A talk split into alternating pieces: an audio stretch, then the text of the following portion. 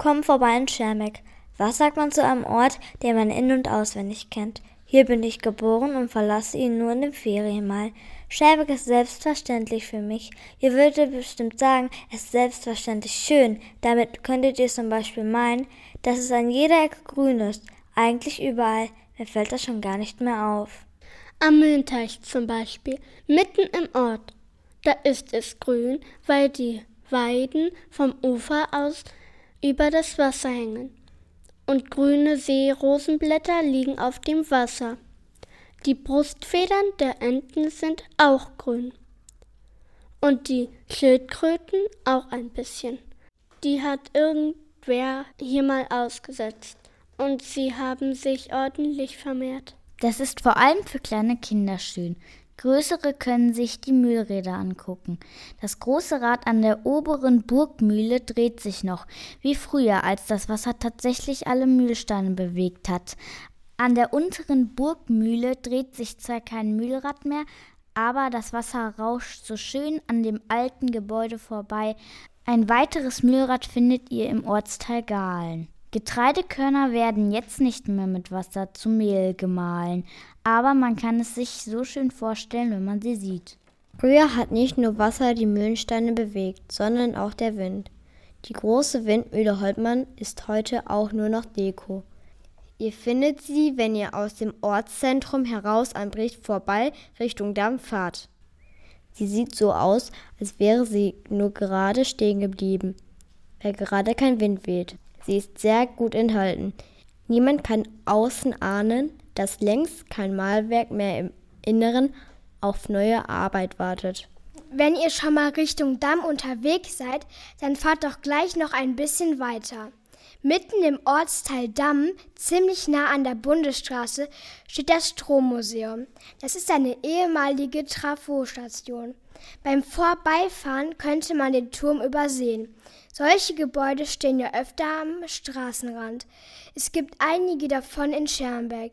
Wenn ihr aber die Öffnungszeiten abpasst, dann merkt ihr, hier versteckt sich ein ganzes Museum auf kleinstem Raum. Es lohnt sich auch, bei einer Führung mitzumachen. Man geht allerdings kaum einen Schritt. Deshalb müsste es vielleicht eher Zeigung heißen, denn die Leute vom Dammer Turmverein zeigen einem die vielen Ausstellungsstücke einfach nur.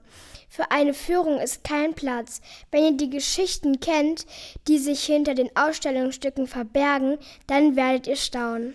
So einen Turm gibt es auch noch mal im Ortsteil Bricht. Auch dieser Turm wird nicht mehr für die Stromverteilung genutzt.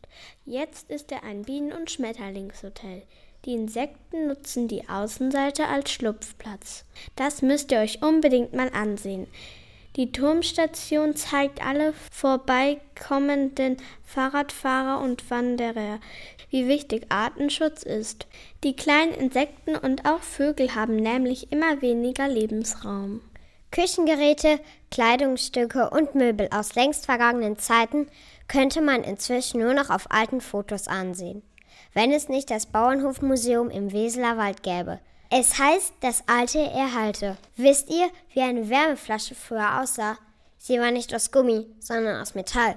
Ein Bügeleisen musste man damals auf das Ofenfeuer stellen, damit es sich aufgeheizt hat. Ganz ohne Stromkabel und ohne Dampf. Und hier stehen tolle alte Trecker rum, auf die man draufklettern darf. Alte Trecker und auch noch viel mehr gibt es in der Heimatscheune des Gallner Heimatsvereins, zum Beispiel Spinnräder, Dreschflegel und uralte Mähbinder. Die Scheune ist nicht immer geöffnet. Bei den Scheunenfesten dürft ihr aber alles ausprobieren und könnt euch Menge zeigen lassen. Das ist Geschichte zum Anfassen. Im Schermbecker Heimatmuseum gibt es auch Geschichte. Hier erfahrt ihr, dass früher Tongefäße hierher kamen. Es gab einige Töpferwerkstätten. Die Schalen und Krüge wurden mit Pferdekarren auf die Märkte in der Umgebung gefahren. Später wurden aus dem Ton Dachziegel gebrannt. Die gibt es auch heute noch. Habt ihr auf der Autobahn schon einmal einen Lastwagen mit Tondachziegeln aus Schermbeck gesehen? Die fahren überall hin in Deutschland und Europa. Habt ihr schon mal ein Hirsch röhren hören? Das klingt ein bisschen wie ein kaputtes Mofa.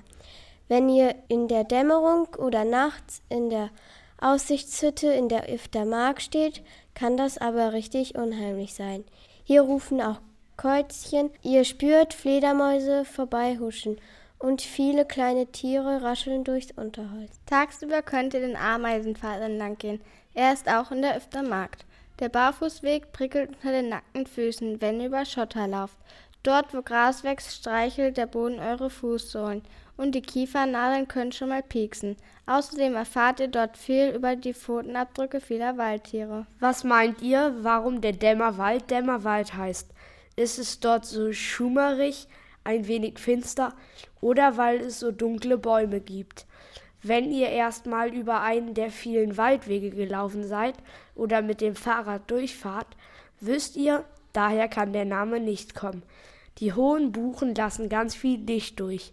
Es ist hier an kaum einer Stelle richtig dämmerig.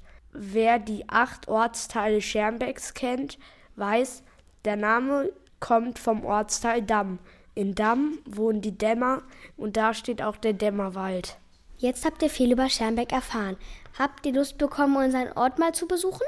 Nehmt euer Fahrrad mit oder nehmt euch die Zeit, um unser Dorf und die Landschaft darum herum zu Fuß oder mit dem Fahrrad zu erkunden und bringt Lust auf ein Eis unterwegs oder auf selbstgebackenen Kuchen mit. Hier gibt es viele Möglichkeiten, zwischendurch mal anzuhalten und lecker zu essen.